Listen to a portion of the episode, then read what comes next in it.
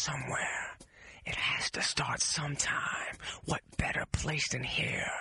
What better time than now?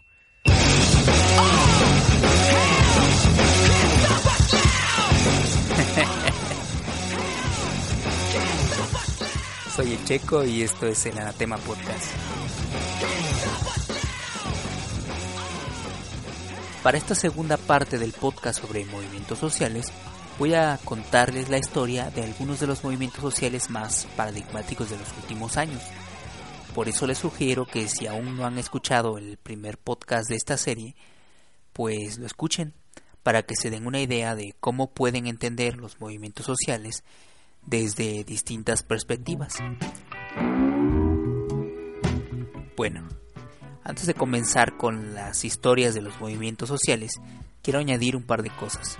Primero, que no hay que ver solo la acción social o colectiva de los movimientos, sino también sus significados y el sentido de las experiencias asociadas a los mismos, porque independientemente de sus triunfos o fracasos, los movimientos sociales suelen generar conciencia sobre una problemática particular y porque suelen dejarnos también distintas interpretaciones sobre nuestra identidad como colectivo, sobre cómo nos vemos a nosotros mismos en un momento histórico particular. Y segundo, que nada está escrito todavía. Los movimientos sociales pueden crecer y prolongarse pueden reducirse hasta radicalizarse y finalmente desaparecer o pueden formalizarse e institucionalizarse, crear asociaciones, partidos políticos o grupos de presión. No lo sabemos, pero como dije en mi primer podcast sobre las elecciones en México, los conflictos sociales son inevitables e ineludibles. Siempre nos veremos implicados y siempre tendremos que vivir con las consecuencias. Y ser omisos o renuentes también tiene sus consecuencias.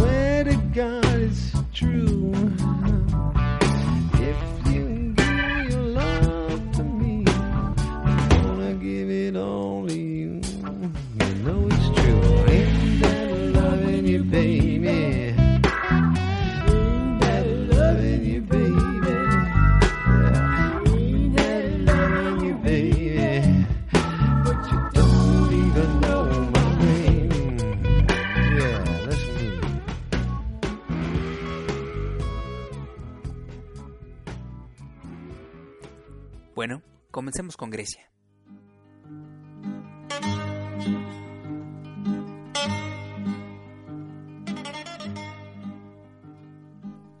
El problema de Grecia siempre fue su deuda pública. La vieja dictadura de los coroneles, por ahí de los años 70, cayó precisamente por la crisis petrolera, que elevó los precios y, claro, la deuda pública. Cuando Grecia fue admitida en la Comunidad Económica Europea, esa deuda tuvo que ser convertida en euros, lo cual la incrementó.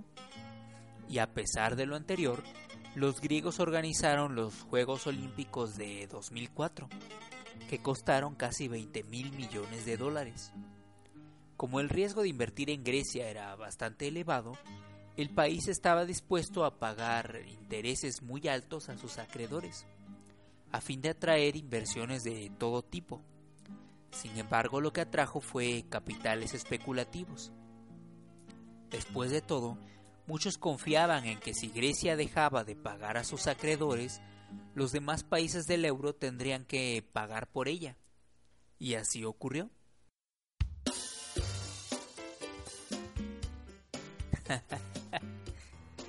Como seguro recuerdan, La crisis financiera comenzó en 2008 como un problema de hipotecas vencidas en Estados Unidos. Todo aquel que había invertido en ese vasto conjunto de propiedades agrupadas por bloques, sin saber muy bien el riesgo que corría por sus inversiones, de pronto se encontró en una situación en la que nadie podía pagarle. Por eso muchas empresas y muchos bancos en Estados Unidos se fueron a la quiebra. Y lo peor fue que parte del dinero público usado para rescatarlos terminó en países como Grecia, España o Portugal, con lo cual esos bancos terminaron por pasarle sus deudas a esos países. Antes de la crisis financiera de 2009, el gobierno conservador de Grecia reportaba una deuda del 3.7% de su PIB, pero luego se supo que en realidad debía más del 12%, es decir, cuatro veces la cifra oficial. Los inversionistas, por supuesto, entraron en pánico y comenzaron a sacar su dinero del país. Pero, ¿de dónde iba a sacar el dinero Grecia si estaba al borde de la quiebra? En marzo de 2010, el gobierno recibió un préstamo por 110 mil millones de euros del Banco Central Europeo y del Fondo Monetario Internacional. Dinero que fue usado para el rescate bancario más grande de toda la historia. Las condiciones del préstamo fueron que Grecia redujera drásticamente su gasto público y que aumentara como pudiera sus ingresos fiscales. Por ello el Parlamento griego aprobó una serie de medidas totalmente impopulares, como reducción de la seguridad social, salud, educación, pensiones, etc., venta de activos y empresas del Estado, subidas de impuestos y alza de precios en bienes y servicios públicos, reducción de dependencias públicas y reformas en materia de empleo, para despedir trabajadores más fácilmente y para contratar y subcontratar trabajadores a un menor costo. En fin, la fórmula neoliberal. Las reacciones por supuesto no se hicieron esperar.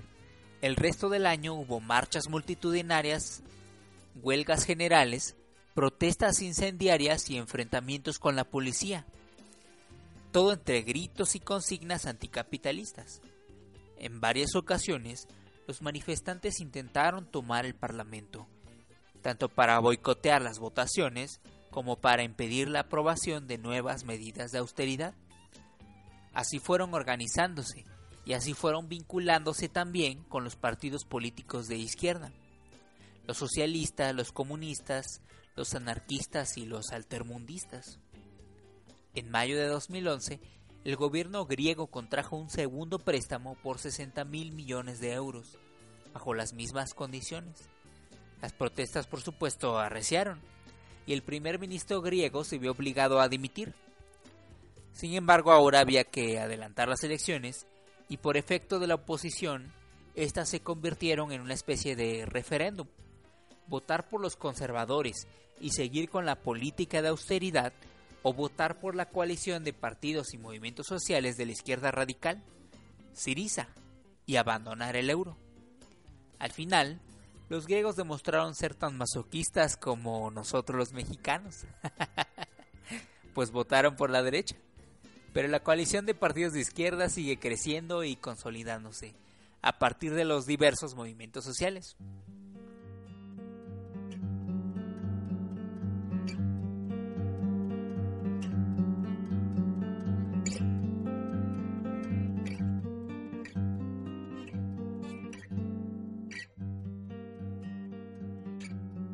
Vámonos rápido con Islandia.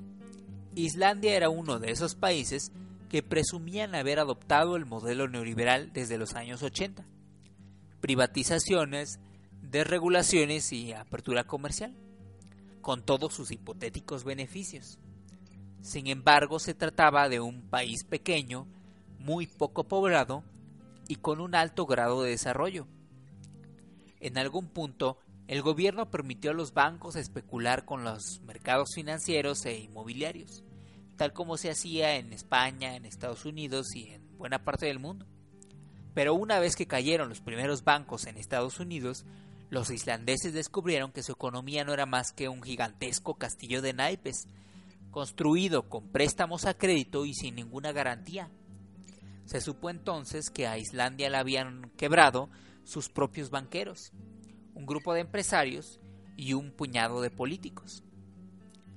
Las manifestaciones de descontento por el alza de precios, por el repentino desempleo y por las medidas de austeridad no se hicieron esperar.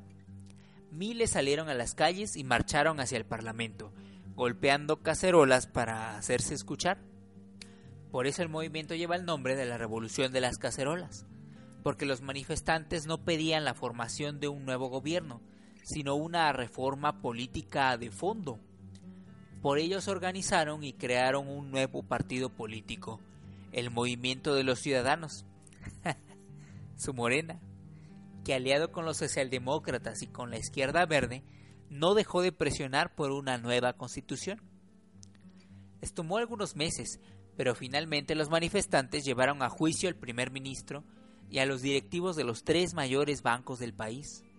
Pero como el país estaba al borde de la quiebra, pues no pudieron evitar pedir préstamos al Fondo Monetario Internacional, al Banco Mundial y al Banco Central Europeo, obligándose entonces a aplicar las mencionadas políticas de austeridad.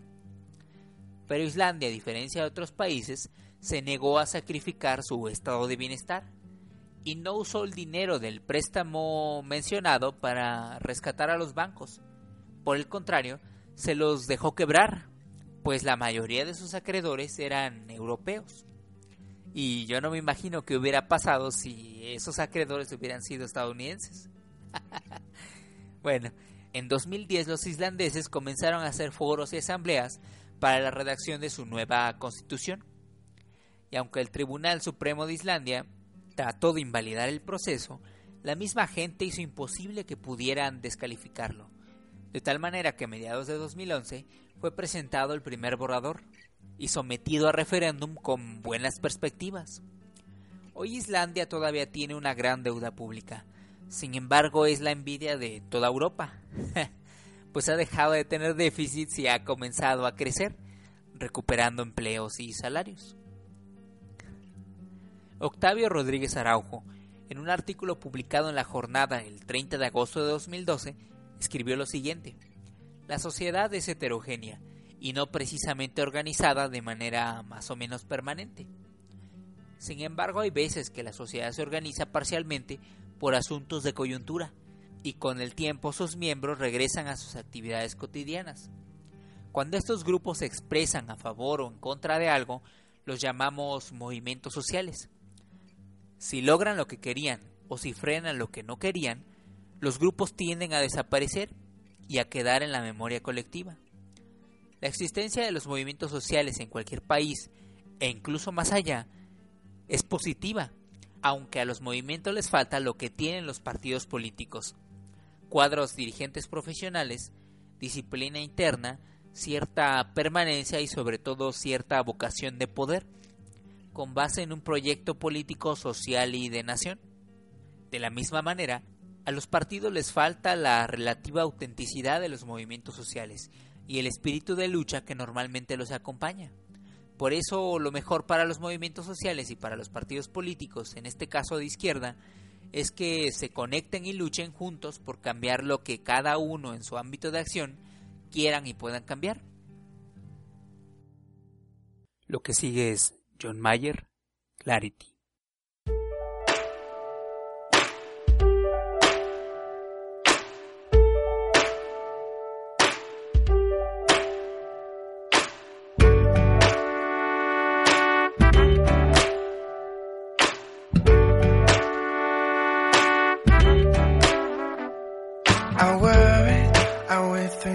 Times my body. I worry, I throw my fear around. But this morning, there's a calm I can't explain. The rock candy's melted, only diamonds now remain. Ooh.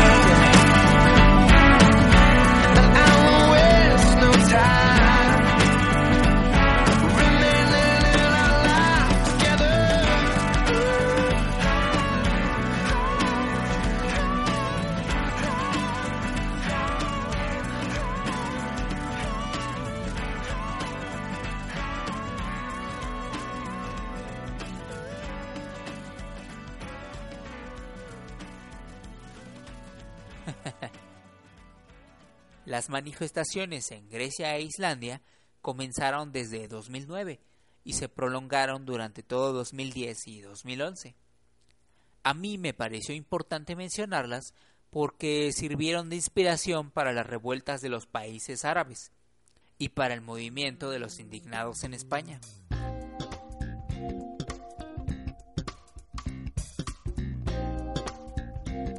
En el primer caso, la serie de revueltas que se sucedieron en el mundo árabe a principios de 2011 se explica primero por el alto nivel de desempleo en la zona, donde poco más del 60% de la población son jóvenes de entre 20 y 25 años, y luego por el alza de los precios en los alimentos, como consecuencia de la propia crisis financiera de 2008-2009. Estas son las dos tesis del maestro Alfredo Jalife, quien también ha señalado que las protestas desde el inicio fueron objeto de manipulaciones por intereses geopolíticos. Como seguro ya saben, todo comenzó en Túnez. La primera semana de 2011, un joven desempleado decidió inmolarse, prendiéndose fuego a causa de su desesperación. El gesto fue tan radical y tan significativo que motivó la indignación de sus vecinos y paisanos, los cuales comenzaron a movilizarse por todo el país. Como Túnez era gobernada por una oligarquía bastante cerrada, otros sectores sociales se sumaron a las protestas. exigiendo la salida del dictador Ben Ali, quien había gobernado Túnez con familiares y amigos por más de 30 años. De pronto, en cosa de días, la ciudad se paraliza. Hay una huelga general, protestas multitudinarias, toques de queda, y a una semana de iniciarse el conflicto político, Ben Ali se marcha. Los medios difunden la noticia con gran regocijo. La revolución ha triunfado, pero ¿fue en verdad una revolución? ¿Qué motivó la inesperada salida de Ben Ali? ¿Prudencia? ¿Presiones políticas? ¿El miedo a un posible golpe de Estado? No lo sabemos. Probablemente negoció su salida del país. Mientras tanto, en Egipto, algunos manifestantes comenzaron a replicar las acciones del joven tunecino, prendiéndose fuego frente a edificios públicos, en protesta por la represión, la corrupción, el desempleo y la carestía. De este modo, los diversos movimientos de oposición en el país comenzaron a vincularse, organizando jornadas de protesta en común, los llamados días de la ira. La reacción del gobierno de Hosni Mubarak no se hizo esperar. Envió a la policía a reprimir violentamente a los manifestantes, bloqueó el Internet en todo el país y ordenó suspender los servicios de telefonía móvil en varios sitios, porque los manifestantes usaban Facebook, Twitter, correos electrónicos y mensajes de texto para organizarse. Con el paso de los días, los manifestantes en Egipto se hicieron cada vez más numerosos y poco a poco Mubarak fue perdiendo el apoyo de la burocracia, del ejército, de los empresarios y de la comunidad internacional, que ya comenzaba a especular con su caída. Algo sabía el viejo dictador, pues antes de dimitir en febrero de 2011, dijo, si me voy, habrá caos. Al retirarse Mubarak, el ejército egipcio disolvió el Congreso, dejando el poder en una junta militar que poco a poco ha ido acumulando más poder del que tenía el propio Mubarak. Por fortuna, las presiones internacionales hicieron que esa misma junta militar convocara elecciones y el nuevo presidente electo, Mohamed Morsi, ha demostrado ser un verdadero estadista a la altura de la situación.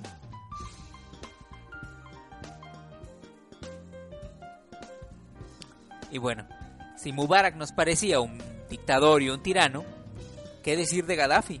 Un tipo excéntrico y narcisista, que llevaba más de 41 años al frente de Libia después de un golpe de Estado. La mayor parte de esos años, el régimen de Gaddafi fue un valioso aliado de la URSS, a quien suministraba petróleo y gas, porque Libia tiene grandes depósitos de petróleo y de gas, además de agua. Bueno, se sabe también que el régimen de Gaddafi apoyó a otras dictaduras del norte de África y que patrocinó a algunos de los atentados terroristas más famosos del siglo pasado. Sin embargo, cuando la URSS colapsó, el régimen de Gaddafi fue rápidamente sometido, obligado a pagar los costos de la invasión de los Estados Unidos y a venderle a esa nación y a sus aliados petróleo y gas barato, además de trasladar sus reservas fuera del país. Por esta razón, el orden interno que Gaddafi había mantenido entre los más de 140 clanes tribales en todo el país se vio trastocado. En febrero de 2011, diversos grupos de manifestantes, la mayoría de ellos jóvenes de ciudades desfavorecidas por el régimen, comenzaron a organizarse en sintonía con los movimientos de Túnez y Egipto, protestando contra la corrupción y demandando mejoras en la seguridad social. Estas primeras manifestaciones fueron violentamente reprimidas por la policía y ampliamente difundidas por los medios de comunicación. En cosa de días, los movimientos de protesta se convirtieron en revueltas y más tarde el conflicto se transformó en una guerra, una guerra entre tribus leales al régimen y tribus opositoras patrocinadas por la OTAN y los Estados Unidos. La guerra en Libia no solo ha sido un acontecimiento militar, también se ha convertido en una guerra de desinformación. Yo por lo menos recuerdo haber visto noticias de agencias occidentales hablando de guerrilleros por la democracia. apoyados por bombarderos de la OTAN. Y también noticias de Venezuela hablando de Gaddafi como el gran estadista revolucionario. Cuando en el fondo la guerra no es más que por el petróleo, el agua y el gas de la región. Bueno, la lección es simple. A veces los movimientos sociales pueden ser usados para desestabilizar a un régimen a partir de intereses geopolíticos poco conocidos por la población. De ahí la importancia de saber dónde anda uno antes de involucrarse de más. Muy bien, vámonos con una rola. Esto es um, los Allman Brothers, Back Where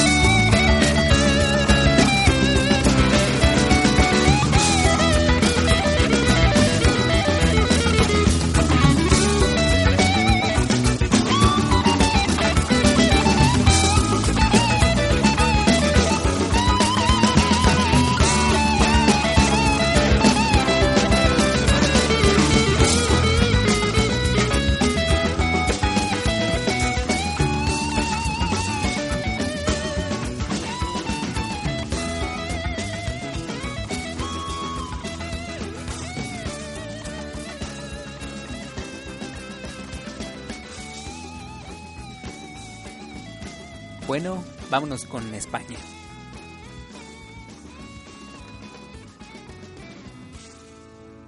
En España el problema siempre fue el desempleo. En 2008 el desempleo fue de casi el 10%.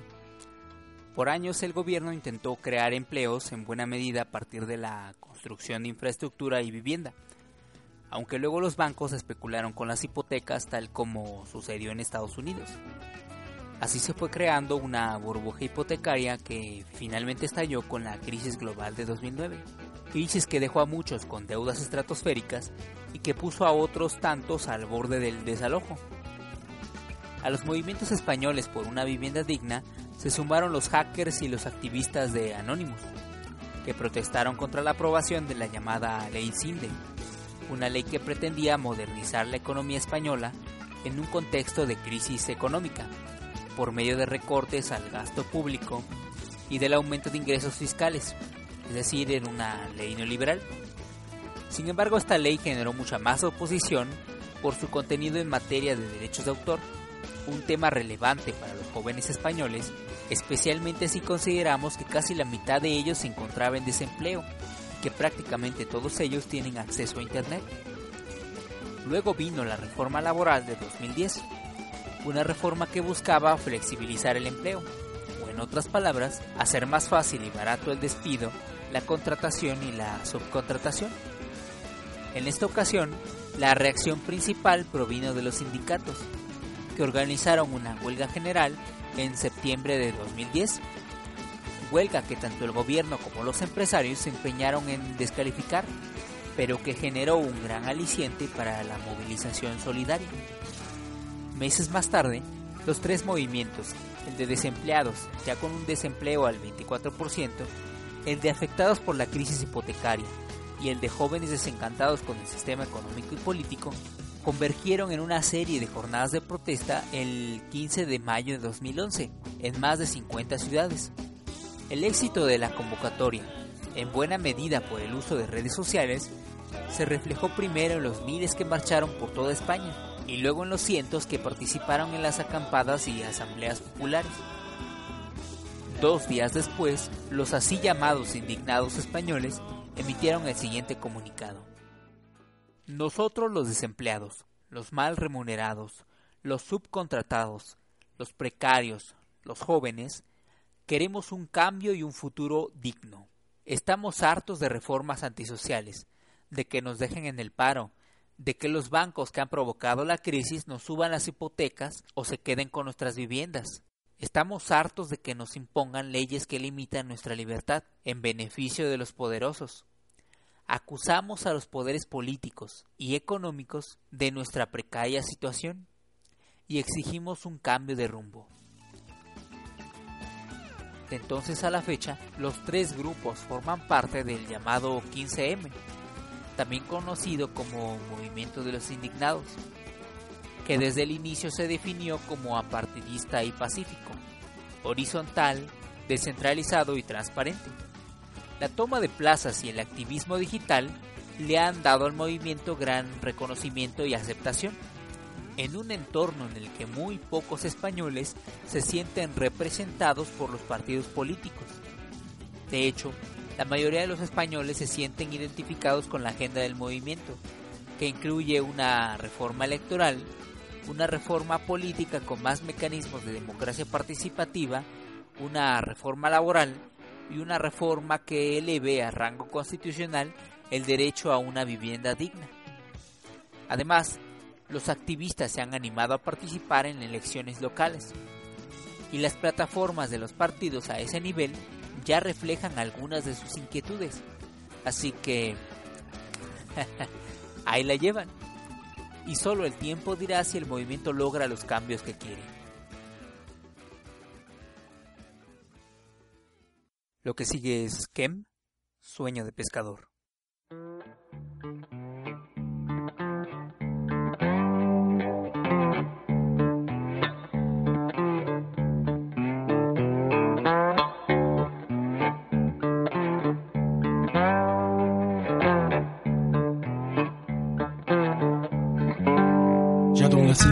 Eduardo um brinco, desperta, convencido que esse dia é dia de pesca. La manta, la gasolina, la malla, la luna iluminando a playa, el mar pasando, la lengua en la arena. Él espera que baje la marea y que su barco comience a navegar que nos dé esperanza que nos traiga abundancia de seguir este sueño de pescador.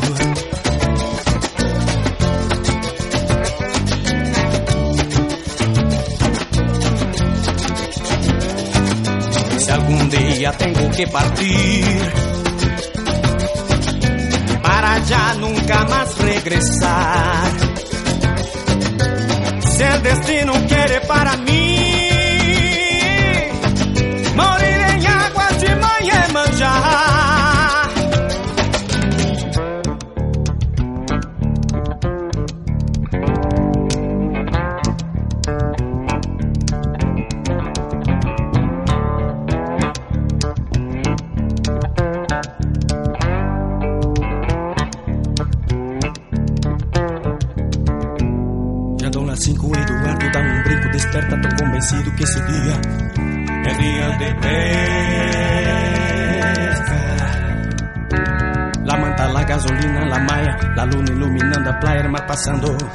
la lengua en la arena.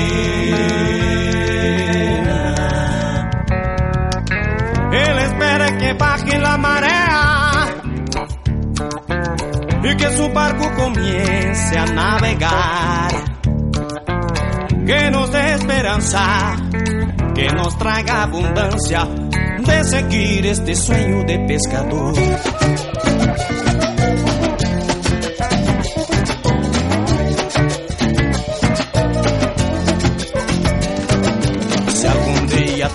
Tengo que partir para ya nunca más regresar, si el destino quiere para mí Oh, morir en aguas de Iemanjá. Si algún día tengo que partir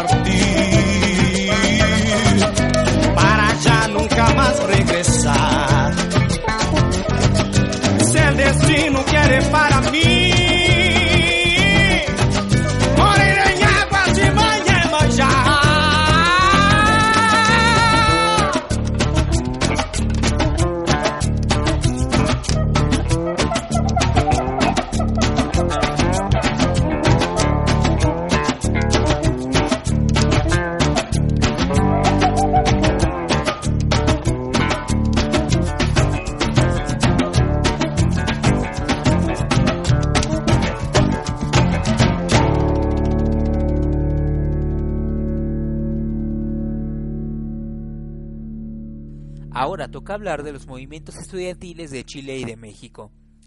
Dos movimientos que se caracterizan por sus reivindicaciones democráticas contra un sistema político poco incluyente. Todos recordamos las protestas de abril y de mayo de 2011 en Chile, quizá las más numerosas y mediáticas del país. Sin embargo, los estudiantes han estado organizados desde los tiempos de la dictadura de Pinochet y podría decirse que cuentan con una experiencia de más de 20 años de lucha por la democracia y por la reforma del sistema educativo que les impuso a la dictadura. Dirán ustedes, ¿por qué tanta protesta? Bueno, pues porque tanto el sistema político como el sistema educativo son excluyentes. Ambos sistemas fueron diseñados para emular lo que sucede en los Estados Unidos, donde una clase política elitista margina a la oposición y propicia la desigualdad a partir de su propia codicia. En lo político, por ejemplo, la clase política de la dictadura buscó la creación de un sistema bipartidista, porque creía que tener muchos partidos políticos hacía imposible el consenso. Por ese motivo, cambió la elección directa de diputados y senadores por la elección de listas dentro del llamado sistema bicameral. En este sistema, los partidos políticos escogen a sus candidatos, algunos de maneras nada democráticas.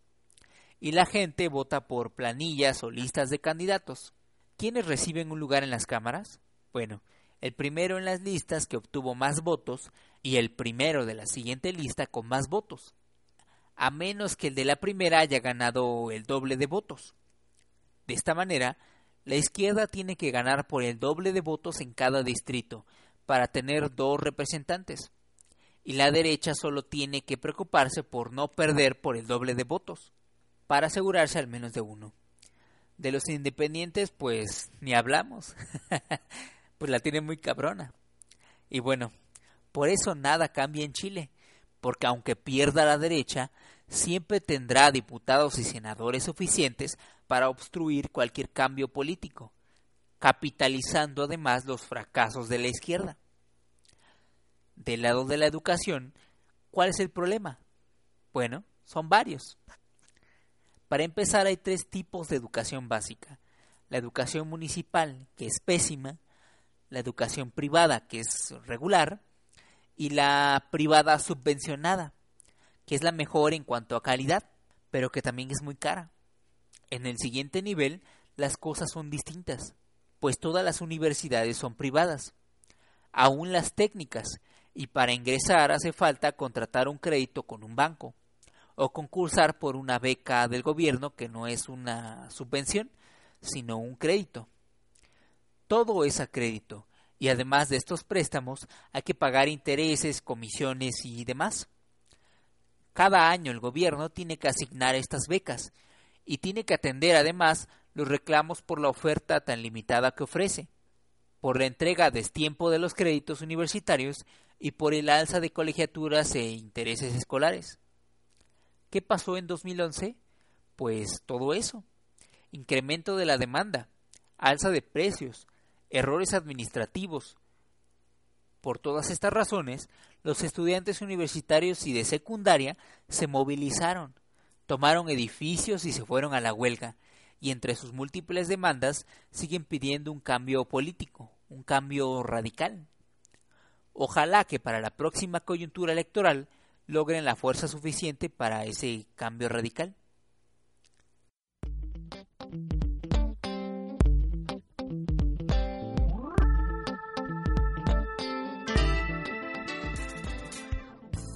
Vamos ahora sí con los estudiantes mexicanos, con el movimiento de universitarios Yo Soy 132. Como seguro recordarán, en julio de 2009, el partido del viejo régimen ganó las elecciones intermedias y se hizo del control de la Cámara de Diputados. Se estaban preparando para recuperar la presidencia. Su más fuerte candidato aparecía en las pantallas de televisión todas las noches, protagonizando un melodrama rosa muy difícil de tragar. en un ejercicio descarado de promoción de su imagen. Ese personaje era Enrique Peña Nieto, gobernador del Estado de México. Antes de 2009, Peña Nieto era conocido por autorizar el uso de la violencia injustificada contra un grupo de manifestantes en San Salvador Atenco. También era conocido por gobernar el estado con más muertes de mujeres en todo el país y por haber endeudado a los mexiquenses como nunca en su historia. Y de hecho el Estado de México sigue siendo uno de los más violentos de todo el país.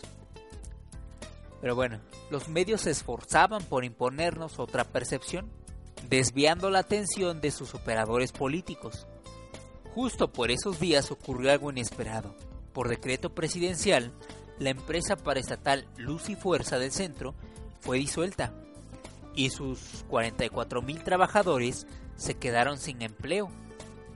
En un país habituado al clientelismo político, la medida sorprendió, pues nadie esperaba que una corporación especializada en acarreo electoral fuera disuelta aunque luego supimos que el interés tras esa acción era privatizar la infraestructura de la compañía, pues cabía la posibilidad de que su red de fibra óptica pusiera en riesgo a los monopolios de las telecomunicaciones en México. Un año después, la red de fibra oscura de la Comisión Federal de Electricidad fue también puesta a la venta, por la misma razón, para favorecer a los monopolios de las telecomunicaciones en México. Ya en 2012, en plena campaña por la presidencia, surgió el movimiento. Todo ocurrió tras la visita proselitista de Enrique Peña Nieto a la Universidad Iberoamericana. ¿Qué sucedió? El PRI ocupó la mitad del foro con gente afín a su campaña. Marginó a los estudiantes de su propia escuela. Y ante ese auditorio justificó su decisión de usar la fuerza pública contra manifestantes en Atenco, donde había muerto un estudiante de la Iberoamericana. La respuesta de los jóvenes, por supuesto, no se hizo esperar. Asesino, le gritaron. Fuera, fuera. todos somos Atenco. Al otro día, los medios de comunicación ignoraron el incidente. Otros más acusaron a los jóvenes de acarreados de la oposición. El equipo de campaña de Enrique Peña Nieto dio a conocer un video editado de su visita a la Iberoamericana, en donde se tergiversaban los hechos. Pero este ejercicio de manipulación tan descarado los enfureció. 131 se grabaron mostrando sus credenciales de estudiantes, y en solidaridad con todos ellos, muchos dijimos, yo soy 132. Días después el movimiento adquirió fuerza y comenzó a organizarse formando asambleas universitarias. Los jóvenes asumieron entonces como apartidistas, antineoliberales y anti-Peña Nieto, pero no a políticos. Y una de sus principales demandas fue la democratización de los medios, su desconcentración de las manos de corporaciones monopolistas y manipuladoras como Televisa. El resto de la campaña, los jóvenes universitarios contaron con el apoyo de empresarios opositores a Televisa, de partidos opositores al PRI, como el PAN y la coalición PRD, PT, Movimiento Ciudadano y Morena, y el extinto sindicato de Luz y Fuerza del Centro. Pero ahora que el proceso electoral ha concluido con el triunfo de Peña Nieto por el uso de redes de clientelismo político, la dinámica ya es otra. El movimiento ha de renovarse si no quiere desaparecer o sucumbir ante la frustración, aunque es poco probable que llegue a desaparecer porque, después de todo, el movimiento no solamente son los estudiantes universitarios, también es de los egresados que no encuentran empleo de los que quieren estudiar una carrera universitaria y no encuentran opciones, de los que temen que vuelva la dictadura perfecta del PRI, de los que se oponen a la concentración de los medios de comunicación y a la fabricación de verdades según sus intereses, y de las clases medias que temen verse aún más empobrecidas y marginadas. Nadie dijo que fuera fácil, pero alguien tiene que continuar con la lucha por cambiar este país para bien y yo celebro que mi generación haya dejado la apatía para empezar a organizarse y movilizarse por un futuro mejor. Sus acciones y las de todos los jóvenes nos llenan de esperanzas. y así es como tiene que venir el cambio, de la esperanza y de la confianza, de la congruencia y de la acción.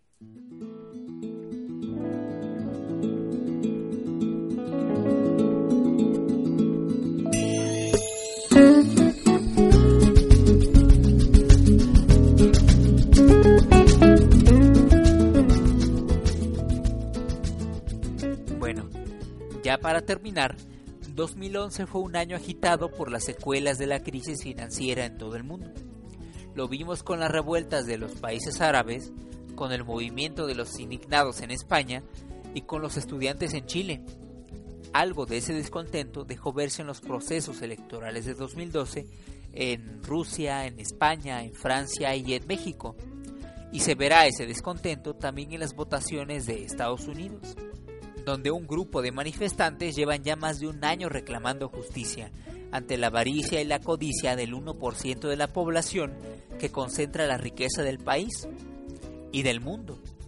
Me refiero por supuesto al movimiento de Occupy Wall Street, un movimiento que surge por las mismas causas que todos los anteriores, por el alza de precios a causa de la crisis, por lo caro de las hipotecas y los desalojos de viviendas, por el desempleo y la precariedad del trabajo, por lo caro de los préstamos para la educación privada superior y lo más importante, por la corrupción del sistema político estadounidense, que favorece a las oligarquías al tiempo en que priva a todos los demás de derechos y oportunidades. A mí me a mí me parece sorprendente lo que han hecho de los Estados Unidos los grupos neoconservadores porque allá no puedes criticar nada o de otra manera te tachan de antipatriota. Porque debes querer a la patria tal cual es. Porque debes aceptar el discurso que legitima el status quo y debes aceptar la guerra, porque con ella el gobierno se asegura de mantener tu estilo de vida derrochador y consumista. En los medios se habla poco de Occupy Wall Street precisamente porque el movimiento pone el dedo en la llaga porque protesta contra todo aquello que ha perjudicado a su nación y al mundo. Y eso incomoda, avergüenza, molesta y por lo tanto motiva la represión del movimiento. Yo no pude encontrar la cifra de cuántos jóvenes han sido arrestados por manifestarse, pero me queda claro que van cientos, porque su gobierno no los deja marchar por las calles, no los deja reunirse en plazas públicas, no los deja tomar espacios relativamente neutros como las universidades y no los deja que protesten frente a edificios públicos o en los medios. De hecho, pocas notas sobre el Occupy Wall Street han salido en los medios. Por eso cabe preguntarse, ¿qué va a pasar con el movimiento? El Yo Soy 132 gozó de una sobreexposición mediática precisamente por las elecciones. Los indignados españoles y los estudiantes de Chile también recibieron algo de atención por las elecciones, pero el Ocupe Wall Street, pues, no ha sido el caso porque los grandes consorcios multimediáticos no tocan esos temas y prefieren meterse en debates bizantinos sobre el aborto, sobre el patriotismo y cosas así.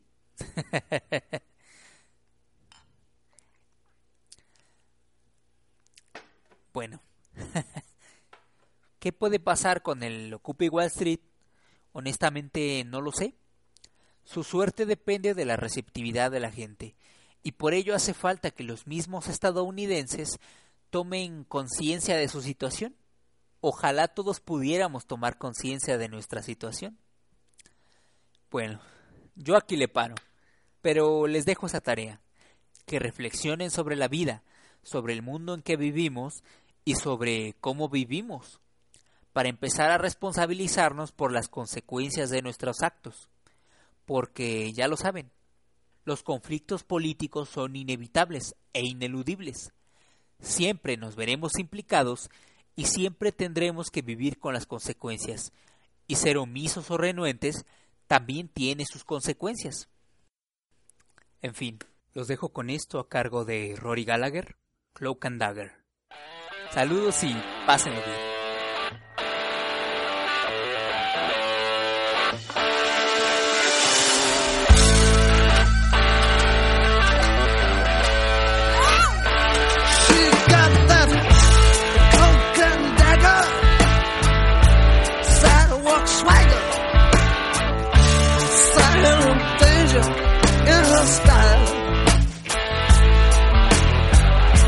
And dagger,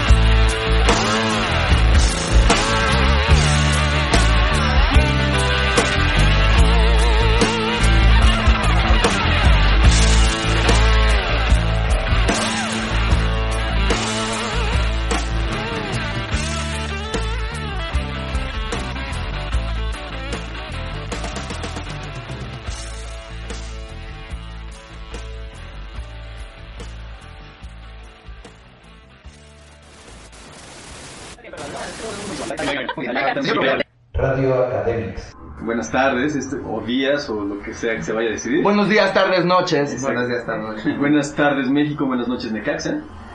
Este es nuestro primer programa de radio de Académicos Yo Soy 132.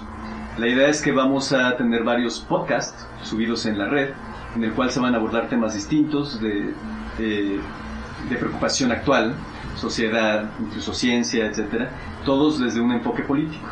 Entonces hoy somos cinco académicos que estamos aquí para hablar con ustedes acerca de lo que es el movimiento 132, sus enfoques, sus per- perspectivas, algunas anécdotas.